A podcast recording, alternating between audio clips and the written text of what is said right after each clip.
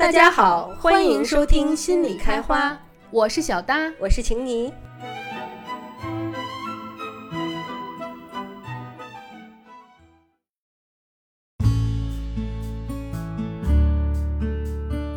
亲爱的伙伴们，大家好，欢迎收听心理开花，我是晴妮。今天是二零二零年十一月三十日。心理开花频道目前在网易云音乐、心理开花微信公众号、喜马拉雅和荔枝 FM 会进行频率为一周一次的定期更新。遇到节假日或者是我个人的休假，会暂停一两周。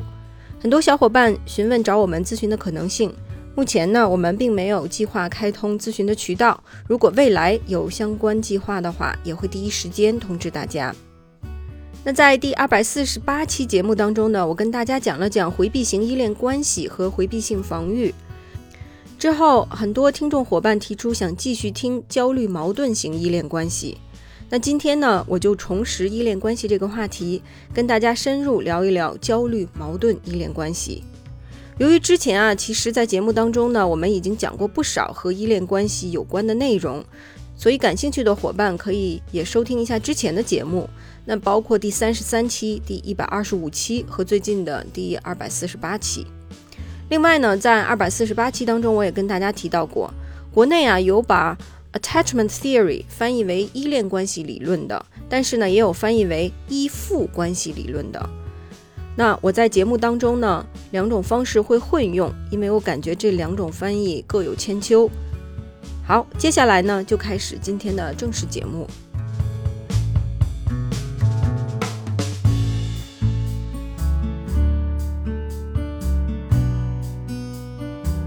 在具体讲焦虑矛盾型依恋风格之前，我还是需要先讲一下依恋关系理论。但是呢，我会尽量讲以前没有提到过的东西。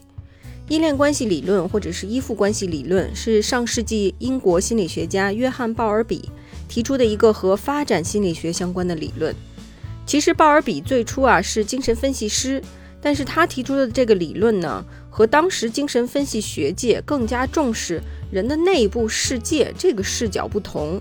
鲍尔比啊强调的是现实环境对于儿童发展的影响。在当时呢，也有其他的精神分析学家提出了养育环境的重要意义，比如说温尼克特、巴林特等等。但是呢，鲍尔比他更加弱化了人的驱力的部分，也就是说人的性驱力和攻击驱力，他相对不带提这些部分对于人的影响。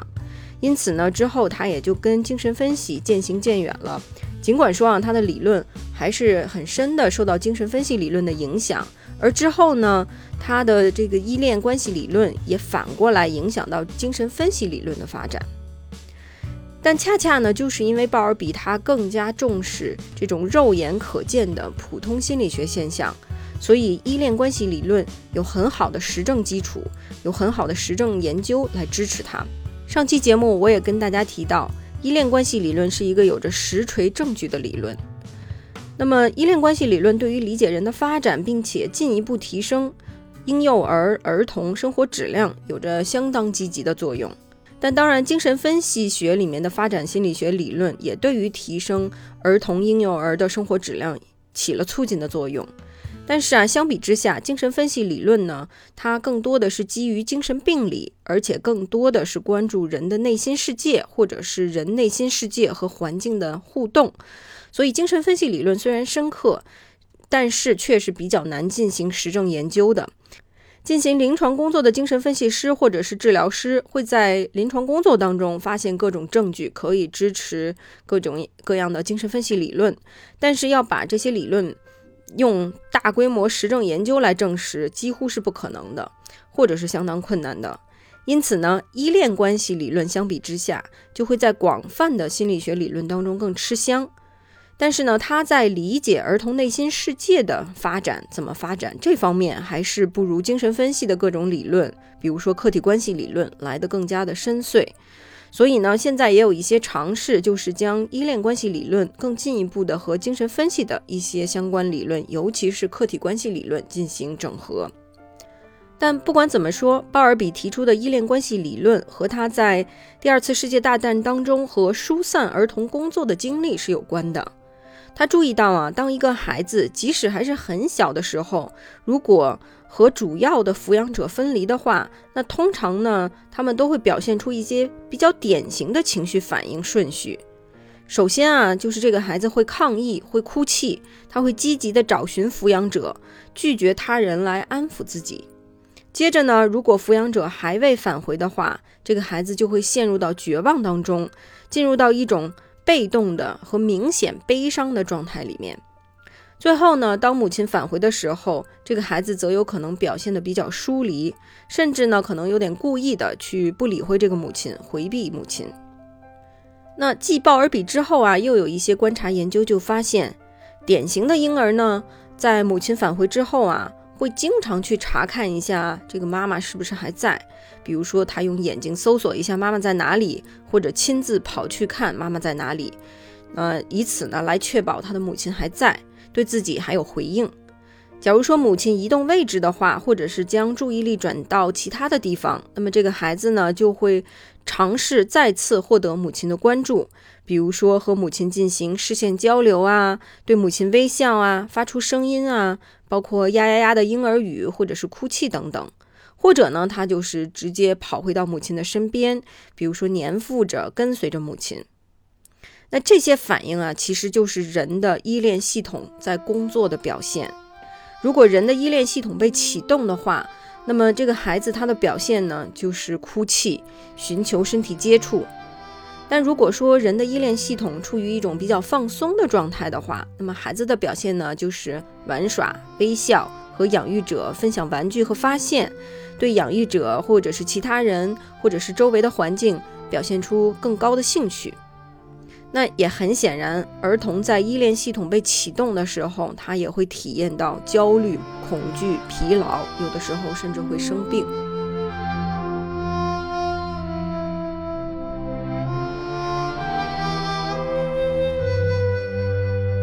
在一个孩子和养育者日积月累的互动当中。甚至有的时候可能都不需要日积月累，有的时候几次经验就足够了。那么这个孩子呢，就会对养育者的反应产生一个预期，一个比较相对固定的预期。因为啊，这个养育者通常也会以特定的模式来行动。也就是说呢，养育者的回应要么让这个孩子感觉到安全，这个时候儿童就形成了安全的依恋关系；要么呢，他就让这个孩子感到不安全，儿童就形成了不安全的依恋关系。一般来说啊，等一个婴儿到了一岁的时候，他就已经有了比较固定的依恋模式了。当然之后呢，可能会根据生活事件发生变化，但一般呢，这个依恋模式也具有比较高的一致性。安全的依恋关系模式，主要是因为母亲可靠、稳定、一致，能够敏感地根据孩子的需要，给孩子安全感、爱、食物和温暖。当然呢，每个母亲、每个主要养育者在这方面做的程度不同，自然呢，每个有着安全依恋关系模式的孩子在安全感的程度上也会有所不同。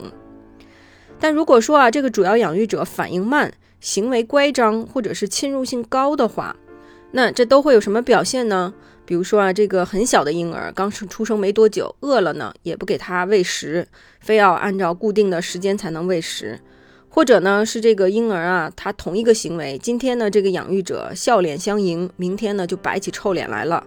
或者呢，就是养育者强迫婴儿和自己亲近，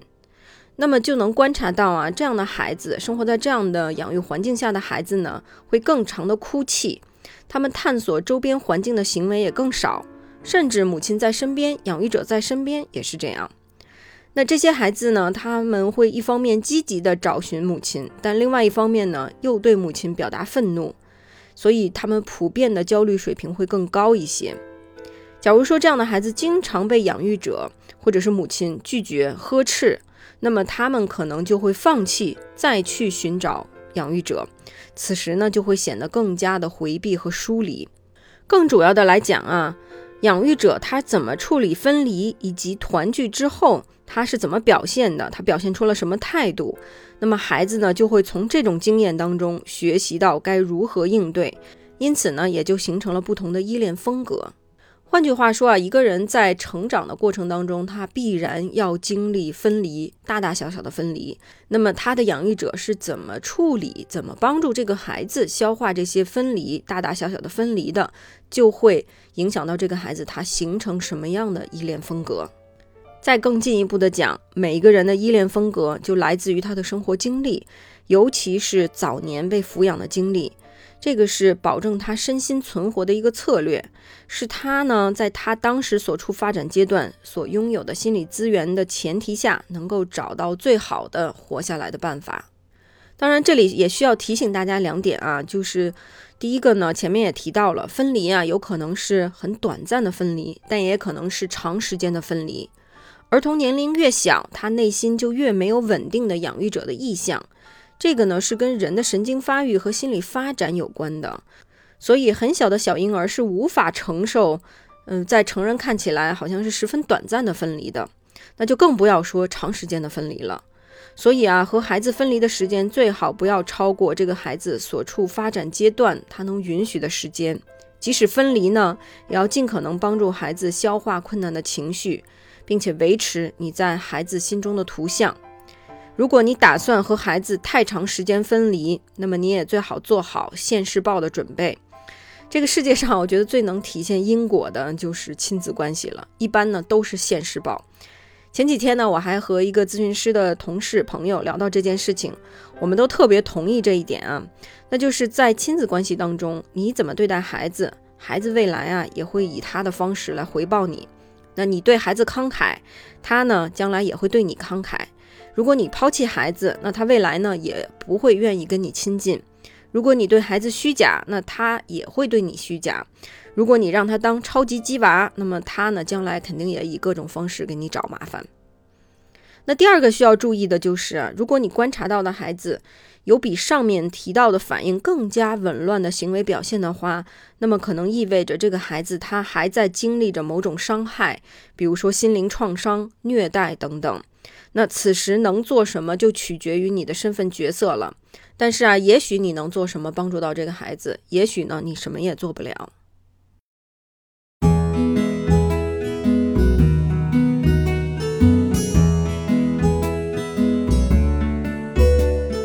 也就是说，孩子对于分离以及养育者如何处理分离，形成了不同的反应模式。这些反应模式呢，就被称为依恋风格或者是依恋模式。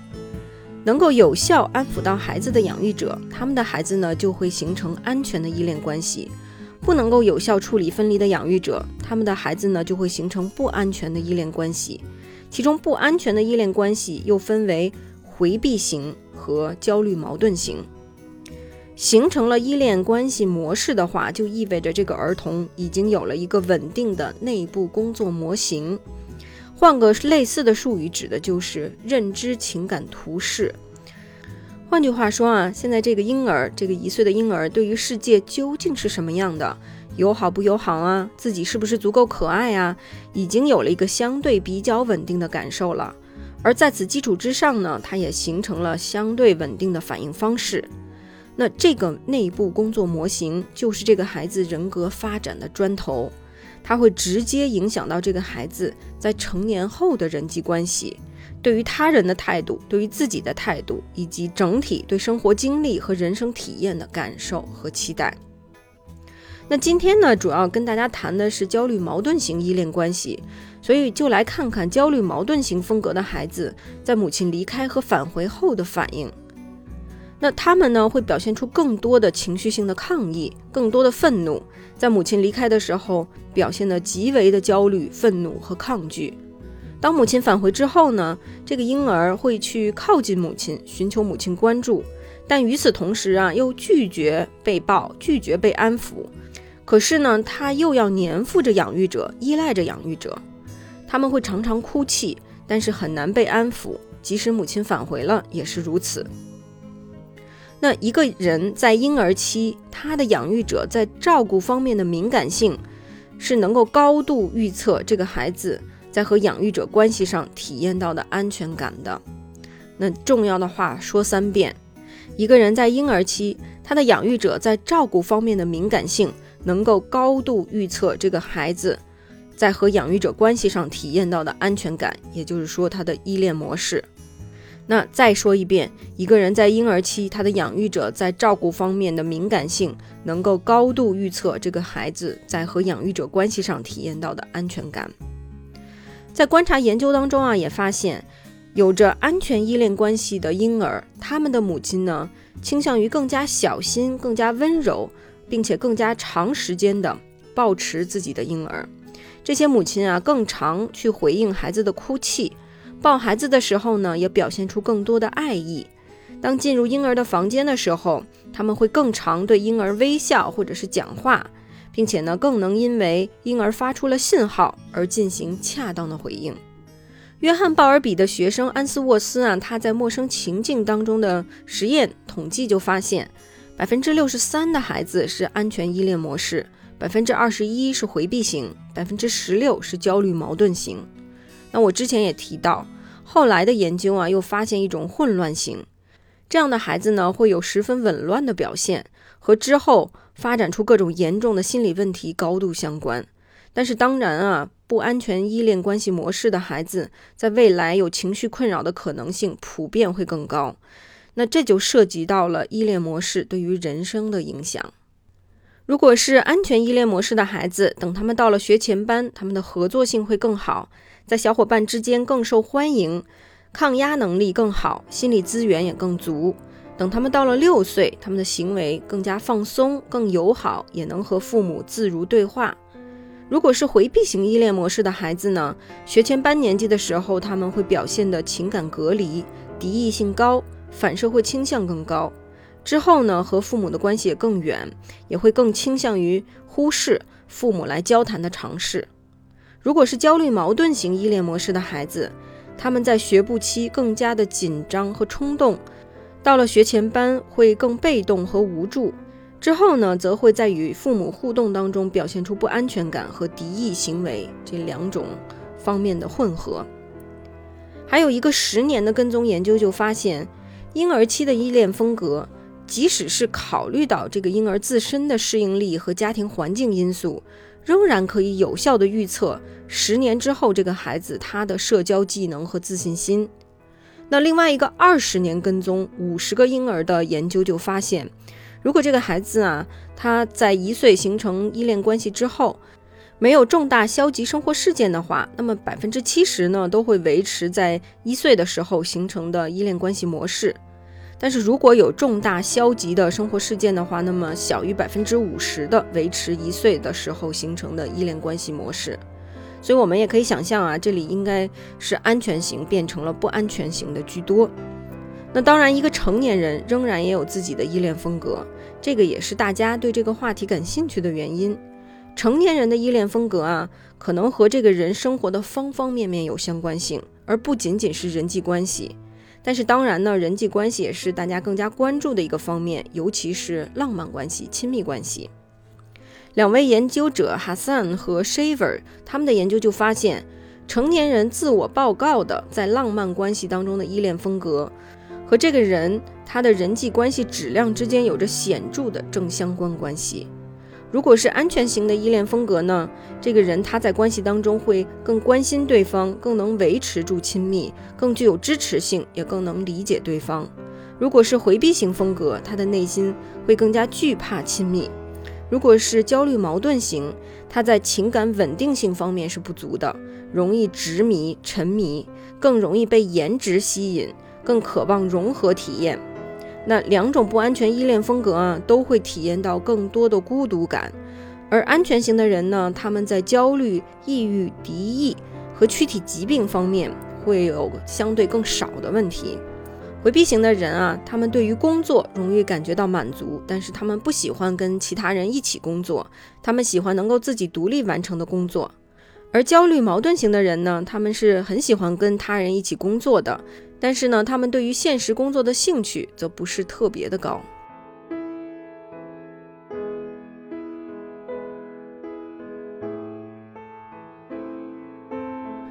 那接下来呢，我们就来看一个虚拟的，但是又十分典型的焦虑矛盾型的成年人。这个典型案例呢，来自于国外的一个案例，我们就把它汉化一下，给它起名叫小安。那小安这个名字呢比较中性，可以是男性的名字，也可以是女性的名字。但是在这个虚拟的案例当中啊，我们就假设他是一个男性。那这么做呢，其实是为了破除一些人的偏见。也就是说啊，有一些人他们认为焦虑矛盾型的人主要都是女性，疏离回避型的呢主要都是男性。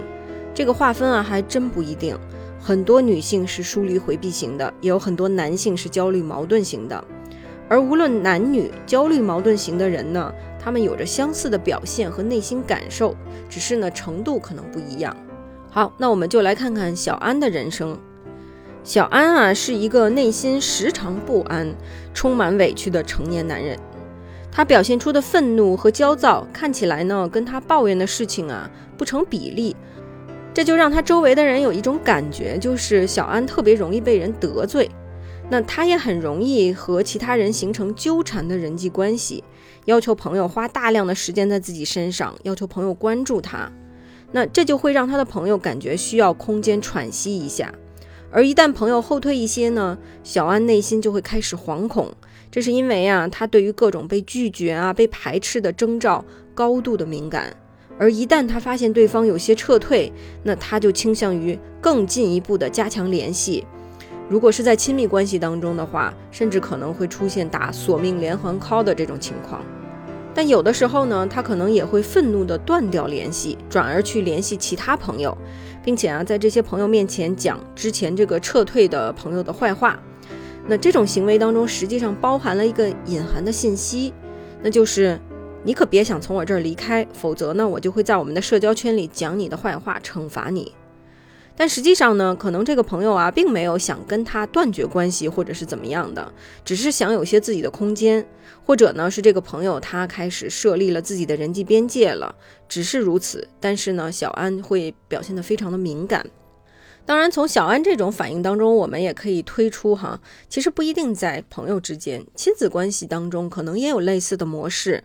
比如说，某个父母总是纠缠着自己的孩子，要求孩子关注自己，不允许这个孩子有太多的个人生活。而一旦这个孩子呢要求有个人边界了、人际边界了，那这个父母呢就会四处散播，说孩子对自己不孝顺啊，对自己不好啊，以此来要挟这个孩子。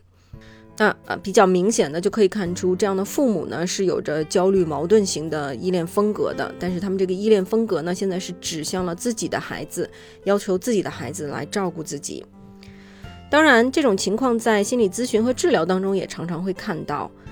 这样的来访者呢，会倾向于去突破咨询边界和设置，要求特殊对待。如果咨询师维持边界的话，他们呢就会异常的愤怒，甚至啊可能会到其他人那里去说咨询师的坏话。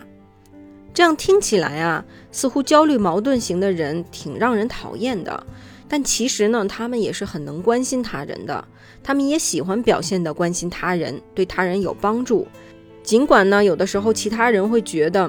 他们的慷慨有点过于具有侵入性了，而且好像还附带着你得要回报我的要求。焦虑矛盾型的人呢，其实啊是真心想要帮助他人的，只是他们并没有意识到，或者是意识到了，他们也控制不太了自己，那就是，呃，意识不到这种侵入或者是要求回报的这个附带的附加的条件。那这种类型的表现被称之为强迫性给予照顾，背后暗示的就是他们自己想要得到类似的照顾。所以，如果当他们为其他人做了一些什么，而其他人好像忘记了他们做的事情，那他们呢就会愤恨不已。那这其实呢，也就是小安在人际关系当中的表现。小安另外一方面呢，也不太能够接受跟自己不一样的观点和视角，似乎啊，他有这样一种需要，那就是对方跟自己想的一模一样，甚至可能会让对方感觉有这么一种压迫感，就是必须得同意小安说的。似乎啊，小安想要找到一个跟他能够心有灵犀的人，想要找到一个 soul mate 灵魂伴侣。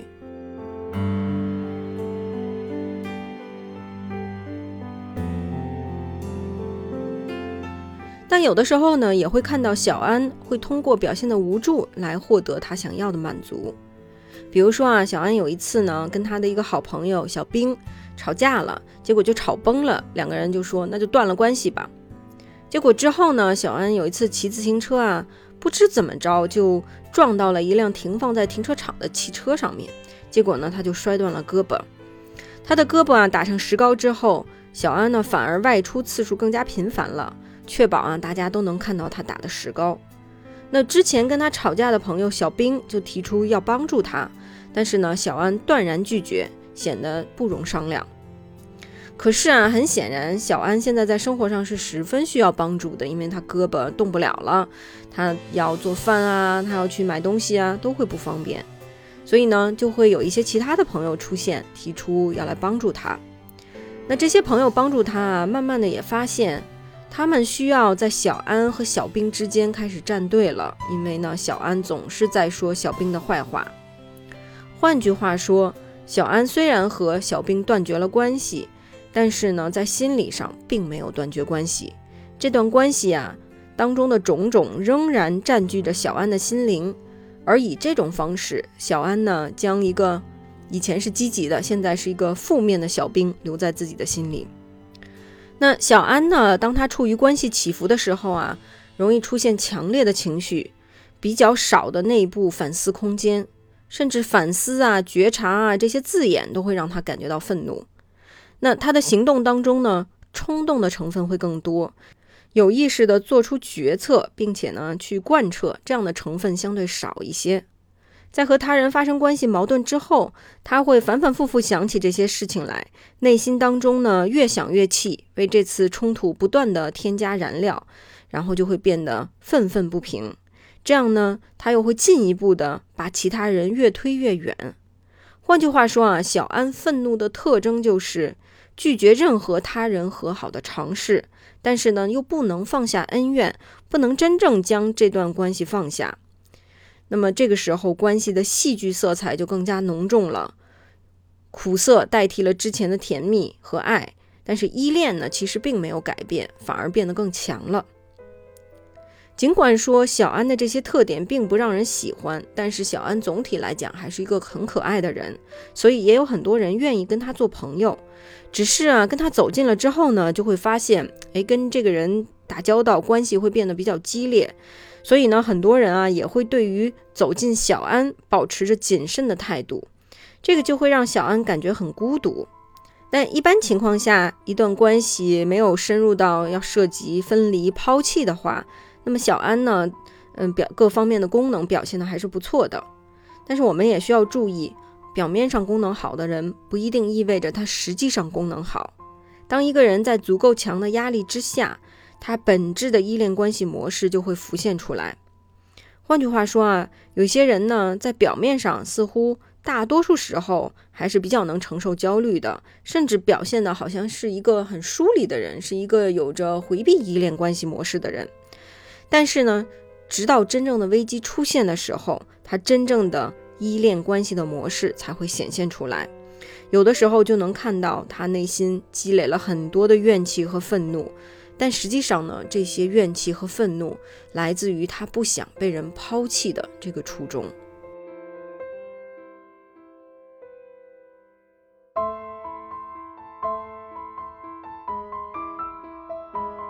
小安在依恋关系上的表现虽然听起来并不招人喜欢，但是这些行为表现实际上来自于童年期他和养育者互动而形成的策略。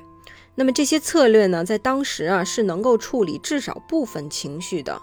但是到了成年期之后，同样的预期、同样的策略就不适用于其他人际关系了。依恋关系模式来自于亲子关系模式，而照顾者跟孩子互动，从本质上来讲呢，必然是一种不平衡的关系。照顾者他有着更多的影响力和权利。所以，如果啊，照顾者有我下面说的这些表现的时候，一个孩子就更容易出现焦虑状态，更容易发展出焦虑矛盾的依恋关系。首先，一种可能性就是照顾者提供的是不稳定的照顾，有的时候心情好了呢，非常有爱心；有的时候心情不好了呢，可能很长时间不搭理这个孩子。还有一种可能性就是照顾者提供的是侵入性的照顾。这样的照顾啊，更多的是为了满足照顾者自己的需要或者是焦虑，而不是孩子的需要。比如说呢，有一些家长他突然间有了这种人际关系的需要了，所以才给孩子喂奶。但是呢，这个孩子他饿的时候，真正想吃奶的时候，这个家长不一定会去回应他。或者呢，有些家长会不断的去纠正一个小婴儿的某些行为表现，比如说这个小婴儿踢腿啊等等。这个呢，其实就是家长自身焦虑水平比较高，他看不得、容不得婴儿有自发性的行为。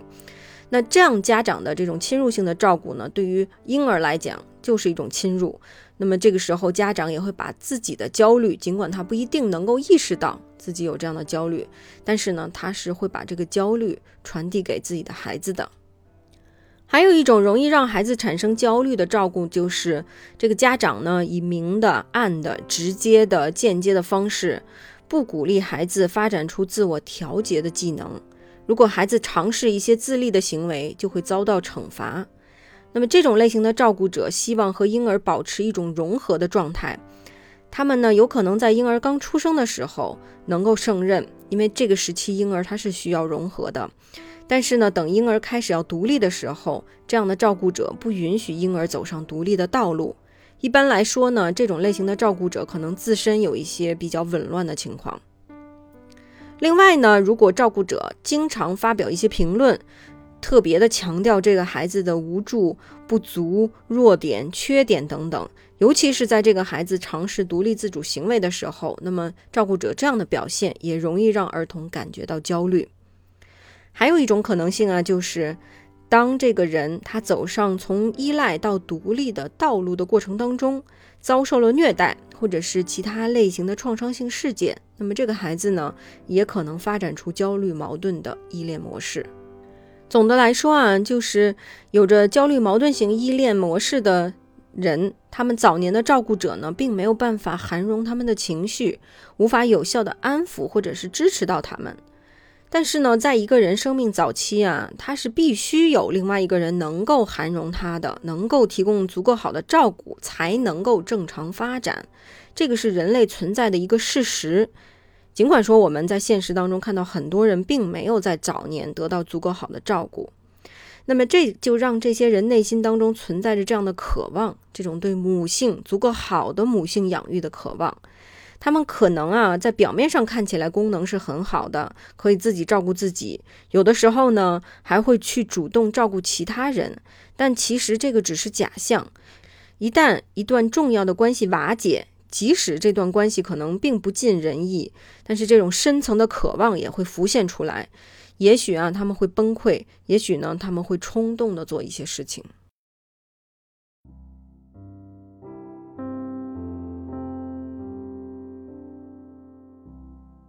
任何一个人呢都有依赖的需要，这种依赖的需要在刚出生的一段时间内是绝对的，但是慢慢的随着这个儿童的成长，这个人也会有独立的需要，并且在很长一段时间内在依赖和独立之间摇摆，直到成年，即使到了成年人，仍然他有和他人建立相互依赖关系的需要。那人之所以能够独立，有独立的人的自由。是因为啊，他们内心当中已经有了一个内化的照顾者，有了所谓的内心的安全基地了。但是如果早年养育者不能让他们安心，比如说这个养育者不知道什么时候就会消失啊，或者是突然间就变脸了，变成一个坏妈妈了，那么这个时候儿童就在内心当中很难去内化一个足够好的养育者，这也会导致他们难以自我调节情绪，也就会影响到他们在其他心理方面的发展。如果内心没有内化的照顾者，那他们就必须依靠外部的人来去满足这部分缺失。如果还小的话呢，就会看到，嗯，这样的孩子会特别的黏腻着自己的养育者。那么他们可能甚至没有办法获得足够的独立性，开始自己独立的人生。那这样呢，也会反过来影响他们对于世界的探索。这样就导致他们不能像同龄人那样去探索世界。再进一步，就会让他们产生自己不能胜任的感受，反过来又会影响到他们独立自主的过程。成年之后啊，那他们就会感觉到需要有人经常的陪伴在自己的身边，帮助他们处理一些事情。而与此同时呢，他也其实在内心当中预期他人是不稳定、不可靠的。如果现实当中这个人没有了，那么至少像小安这样，他们呢就会怀揣着对这个人的怨恨，也比内心空虚的会更好。或者，如果这个人逝世的话，他们度过哀悼期也会更加的困难。另外，还需要注意，焦虑矛盾的依恋风格也可能是未解决依恋风格的一个面相。也就是说呢，有一些人他有着更加紊乱的依恋风格，他们可能在某些方面或者是在一段时间内是焦虑矛盾的表现。这种类型的人在早年的养育当中，主要照顾者自身焦虑和矛盾的情绪是比较浓重的。与此同时，这个孩子还承受了创伤性的体验，比如说目睹到父母打架，目睹到家庭暴力，遭受了躯体或者是性虐待等等。另外，一旦形成了焦虑矛盾的依恋关系，也就意味着这个人在情绪发展在一定程度上，或者是在某些方面停止了向前的步骤。也就是说啊，他可能有一些更加成熟的能力还没有办法建立起来。那这就让焦虑矛盾型的人在处理困难情绪方面资源比较少。那相比安全型和回避型的人，他们也更容易被一些事情创伤到。在人际关系上呢，他们也会容易因为一些很小的事情而大发脾气，或者感觉到深深受伤。当他们需要帮助的时候，他们不知道该如何要求帮助。一旦能够张口要求了，常常会提一些不合情理的过分要求，导致他人拒绝，因此呢，进一步感觉到被拒绝和伤害。但是如果他人提供情感滋养，他们也很难接受，因为他们的关注点呢是在自己没有什么上面。而不是在自己已经有了什么上面，因此呢，和他们打交道的人，和他们有深入关系的人，常常感觉被他们两头堵，两头不是人。同时呢，他们也会给人，包括给自己造成这么一种印象，那就是需要总是得不到满足。那这种需要得不到满足的感受，会特别容易体现在和手足的关系当中，尤其是家里的兄弟姐妹需要竞争父母有限的爱和关注的时候。那他们呢，就会对那个受宠的兄弟姐妹产生强烈的妒忌，但有的时候呢，为了保持对养育者积极的内心形象，所以就会转而去指责这个兄弟姐妹，把所有的抱怨和愤怒都放到这个人身上。当然，这种感受呢，也会在未来迁移到学校啊、工作生活当中。比如说那些受到老师、老板宠爱的同学、同事，就会让他们一方面再次感觉到自己不足，另外一方面呢，也会感觉到很强的羡慕、妒忌、恨。如果啊，这个人他是家里唯一的孩子的话呢，那么对于父母矛盾的感受就会更加严重。一方面，他会对父母充满了愤怒、怨恨的情绪，责怪他们自己是今天这个样子的始作俑者；但另外一方面呢，他还是渴望得到父母的爱。其实这些埋怨啊、抱怨啊，最终想表达的也还是希望父母能够爱他。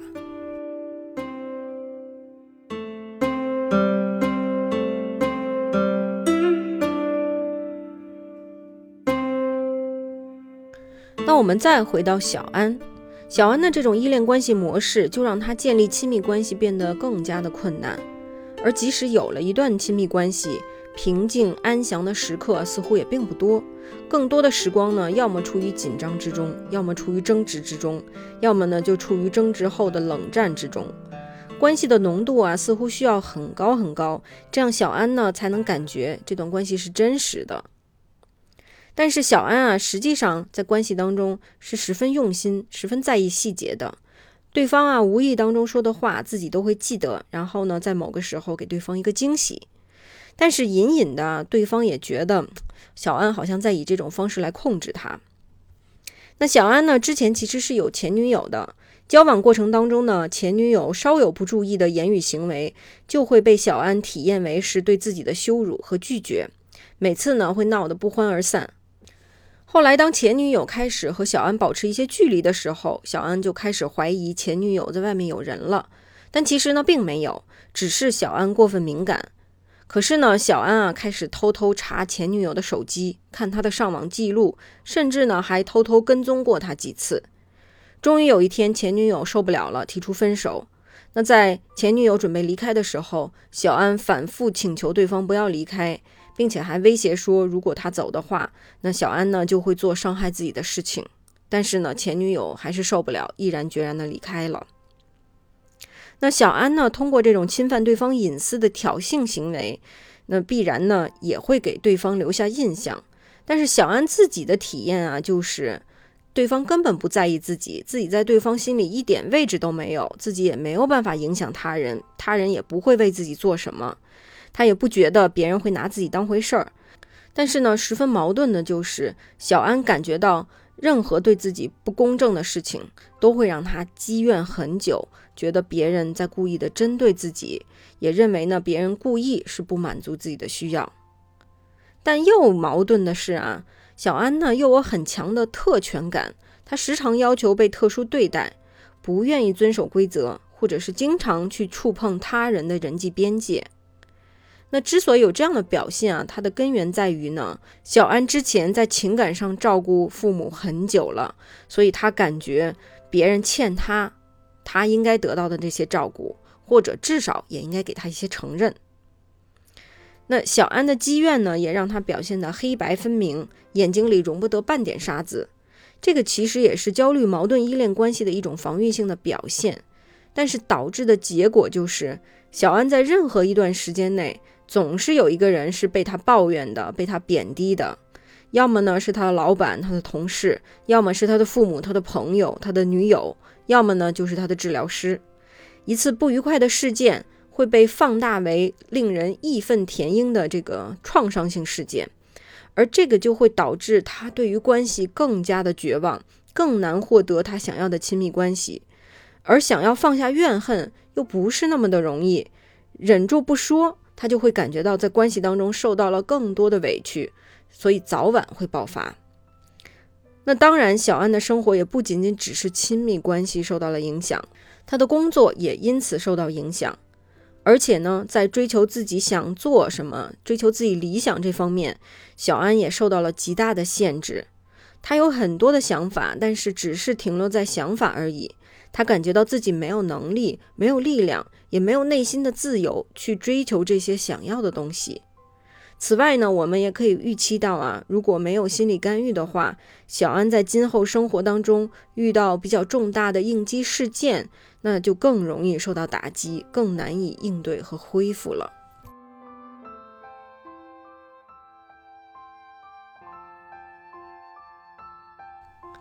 那前面讲的小安的案例啊，是一个比较典型的焦虑矛盾依恋模式的案例，但是啊，它也属于在焦虑矛盾这个连续体上偏向比较严重的这种案例。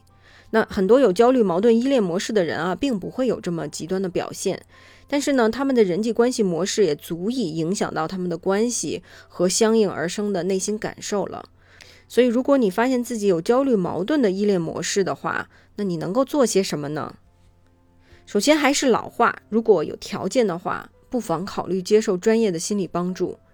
为什么呢？这是因为对于焦虑矛盾风格的人来说啊，焦虑水平高，自然反思自己的能力就会下降。但如果真正需要破这个局的话，一个人是需要提高对自己的洞察力的。对自身的洞察力不是说看书就能学到的，而是在跟他人互动当中，通过体验慢慢才能了解到的。这个是一个长期的过程，涉及到人格层面的一些改变，所以呢，也需要做好长期的准备。如果是不能或者是不愿意接受心理帮助，就个人层面确实也可以有限的做一些事情。那首先呢，还是要提高反思自身的能力，比如说经常问一问自己：我为什么要这么做啊？我为什么刚才会说那些话呢？我为什么要做这件事情呢？我的动机是什么呢？那这背后暗示着我的需要是什么呢？那有的时候做些日记，或者是练习正念冥想。也能够帮助自己放松下来，更好的觉察自己。但是之前呢，在留言当中啊，也有特别聪明的小伙伴提到了这一点，那就是，诶，自己反思自己，也有可能误入歧途啊，越想越歪啊，这个是可能的。这个也是为什么我会反复的强调心理帮助这么重要的一个原因，那就是你还有另外一双眼睛帮助你。还可以做的事情呢，就是学习如何更好的跟他人沟通。比如说，学习一些沟通技巧，学习怎么表达自己，怎么倾听等等。那由于焦虑矛盾风格的人啊，本质特征它就是矛盾，所以这种矛盾呢，也会带入到和他人的沟通当中。比如说明明想去靠近，但表达的呢却是愤怒和拒绝。一些好的沟通技巧，至少可以在浅层化解一些冲突。而有的时候呢，你就会发现，如果你能化解当前的冲突的话，那么在之后也有可能跟这个人形成积极的互动循环。那当然，这些办法只是在浅层起效，甚至有的时候可能也没有什么太大的用处。因为毕竟我们需要认识到，人真正改变是很困难的，无论在意识层面。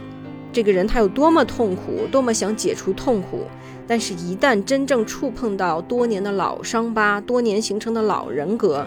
那这个人很自然的就想要回避和逃离。所以啊，这个过程是快不了的。但是无论如何呢，真正的改变总是发生在关系当中。这个也是为什么我会建议有焦虑矛盾型依恋的人去寻找专业的心理帮助。好，那今天的节目呢，就先到这里。感谢小伙伴们的收听，我们下期节目再见。祝大家一周愉快，拜拜。